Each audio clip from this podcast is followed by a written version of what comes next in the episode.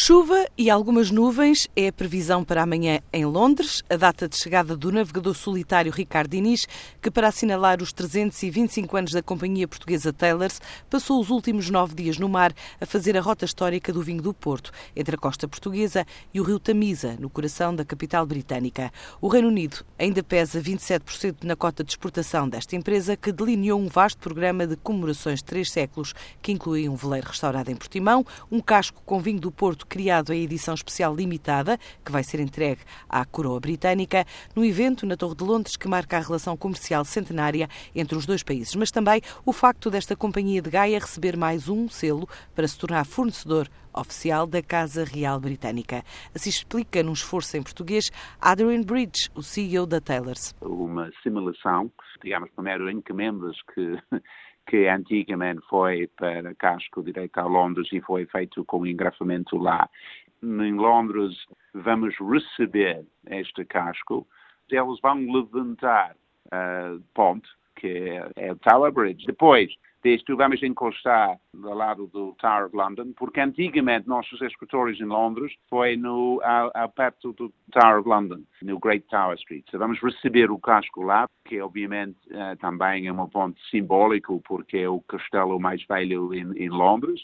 A Taylors diz ter investido cerca de 3 milhões de euros no novo centro de visitas para os turistas realizarem uma experiência própria com o vinho do Porto. Durante os últimos dois anos fazemos investimentos da volta de 3 milhões de euros para fazer um novo centro de visitas, onde é para fazer embaixadores para o nosso país, embaixadores para a nossa cultura, embaixadores por nossos uh, produtos. Quanto à próxima etapa do velejador Ricardo Diniz, dia 29 deste mês, zarpa do porto da cidade portuária do sudoeste britânico de Plymouth para uma nova aventura do centenário Taylors, que o leva a uma viagem de 40 dias até subir o rio Hudson e atracar em Nova York.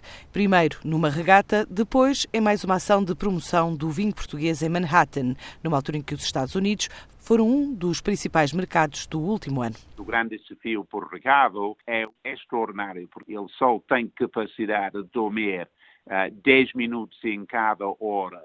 Ele está lá sozinho dentro de uma das grandes oceanos do nosso mundo, numa parte norte, muito norte, que ainda tem os seus icebergs, e, e na realidade é uma coisa extraordinária. E, uh, e o Ricardo vai entrar no Manhattan, no, no Hudson, e fazemos uma grande celebração de, de, de, de fim deste desafio, porque há poucas empresas a atingir 325 anos. A Taylor faturou cerca de 102 milhões de euros, incluindo vinho, enoturismo e distribuição.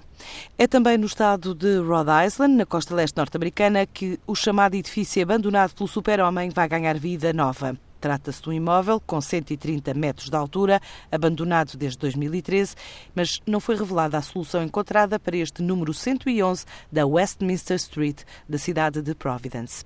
Em Portugal, há 19 castelos para alugar por uma noite. A proposta é da Home to Go, que afirma ser o maior site de aluguer de casas para férias de todo o mundo e terá reunido alguns dos principais castelos na Europa disponíveis para reservas através do seu motor de busca.